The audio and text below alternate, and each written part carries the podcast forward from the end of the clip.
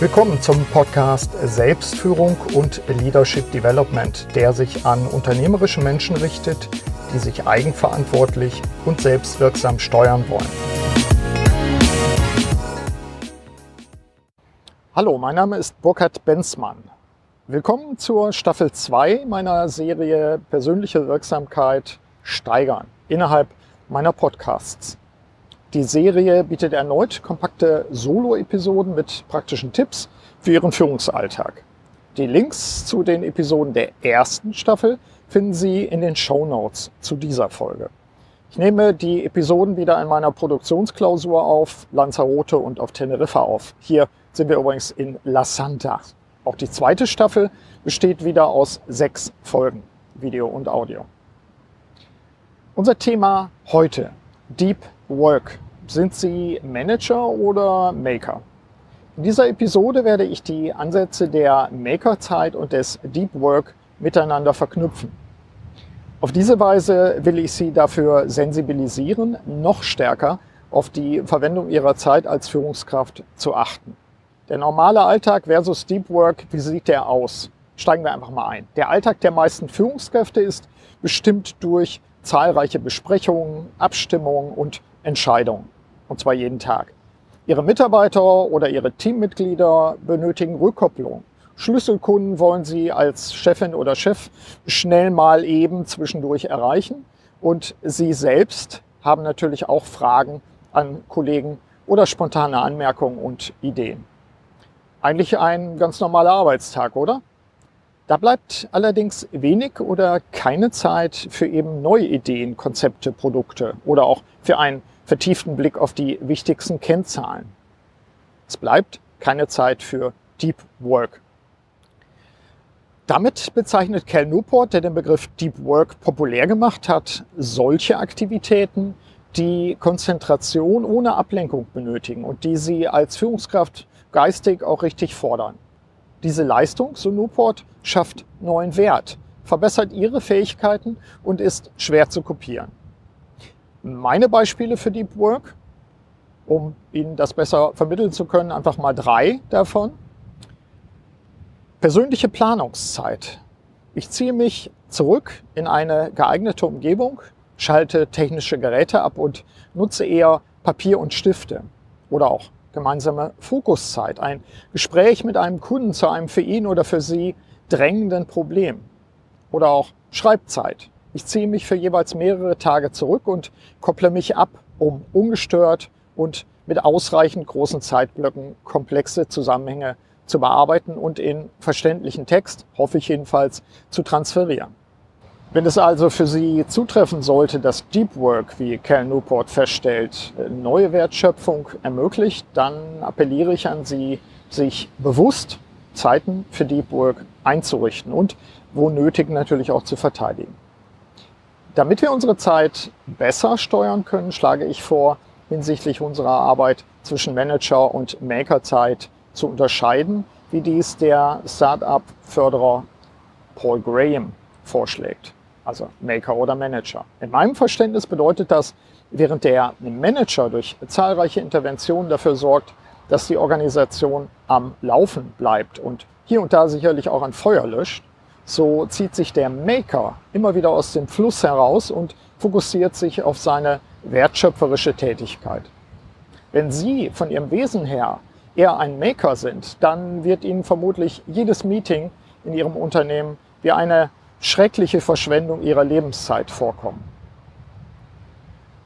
Die Unterscheidung zwischen Manager und Maker soll aber keine Bewertung sein. Ich plädiere lediglich dafür, dass Führungskräfte sich ein klares Bewusstsein dafür schaffen, welche Hauptaufgaben sie haben und was dies für die Aufteilung der eigenen Ressourcen hinsichtlich Maker- und äh, Manager-Tätigkeiten einfach bedeutet.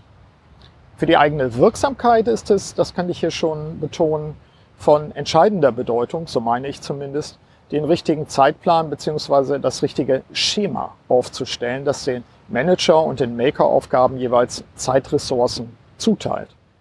Markus Albers, Buchautor und Selbstunternehmer, dient mir hier als Fallbeispiel. Ähm, ich habe mit ihm übrigens auch schon ein Podcast-Interview geführt, SF66. Link dazu auch in den Show Notes. Aber vielleicht haben Sie diesen Podcast ja auch schon gehört. Markus Albers nimmt diese Differenzierung in Maker und Manager auf und er führt in seinem Buch, welches den Titel hat Digitale Erschöpfung, Folgendes aus. Der Kalender eines Managers oder Geschäftsführers, Eigentümers sieht auf den ersten Blick aus wie ein bunter Flickenteppich. Die einzelnen Flicken sind Termine und sie sind in der Regel 30 oder 60 Minuten lang. Zwischendurch gerne auch mal nur 10 oder sogar 5 Minuten.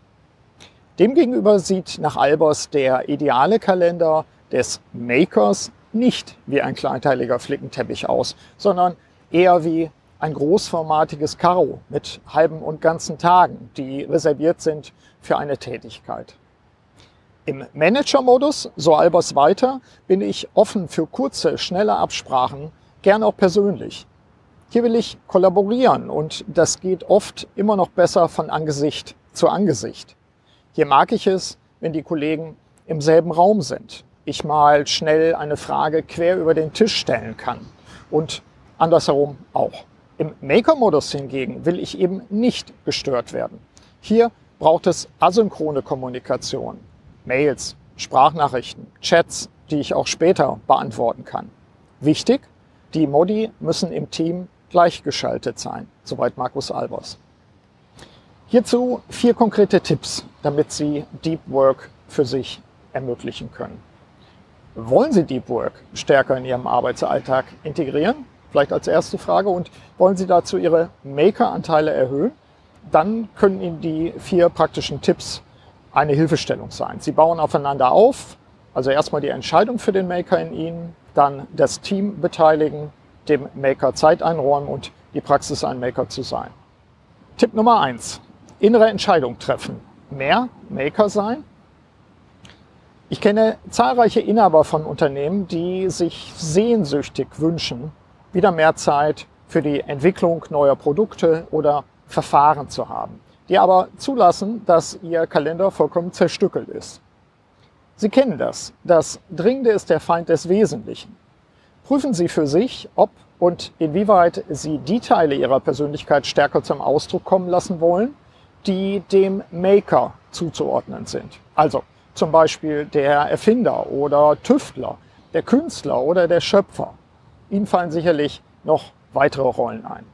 Treffen Sie eine echte Entscheidung, mehr Zeit für diese Persönlichkeitsteile einzubauen. Tipp Nummer zwei. Beteiligen Sie Ihr Team, schaffen Sie gemeinsam Spielregeln. Wenn wir Gewohnheiten verändern wollen, dann müssen wir einen entsprechenden förderlichen Kontext schaffen. Kommunizieren Sie Ihre Absicht, den eigenen Maker-Anteil zu erhöhen. Erklären Sie bei Bedarf, warum Sie sich für Maker Time mit Deep Work zurückziehen. Und Fragen Sie Ihr Team, wie deren Bedürfnisse nach Makerzeit und nach ungestörter Vertiefung sind. Stellen Sie gemeinsam Spielregeln auf, um den Makeranteil an der Teamarbeitszeit klug zu organisieren und auch zu verteidigen. Und überprüfen Sie den Fortschritt. Tipp Nummer drei: Erhöhen Sie den Makeranteil in Ihrer wöchentlichen Arbeit. Der Blogger und Leadership-Mentor Michael Hyatt nutzt eine praktische Lösung, indem er den einzelnen Wochentagen jeweils klar unterschiedene Hauptaufgaben zuordnet und so zum Beispiel Meetings möglichst auf den Freitag legt. Wenden Sie das Prinzip an und bilden Sie zumindest Blöcke in Ihrem Wochenkalender. Damit können Sie eine wirkungsvolle Stapelbearbeitung einrichten. Checken Sie auch, welche Umgebung für welche Aufgaben wann förderlich ist. Auf diese Weise können Sie den Maker-Anteil, so hoffe ich zumindest, erhöhen.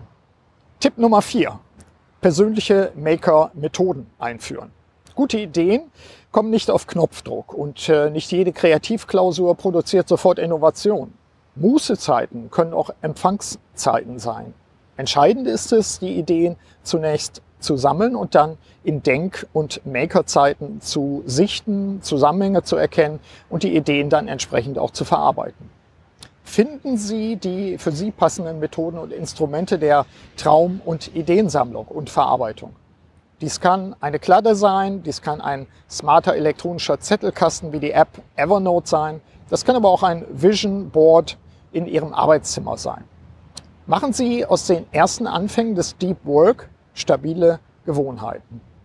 Ja, und hier noch ein Zusatztipp. Betrachten Sie bitte nicht nur die Woche hinsichtlich der Planung Ihrer Manager- und Maker-Anteile.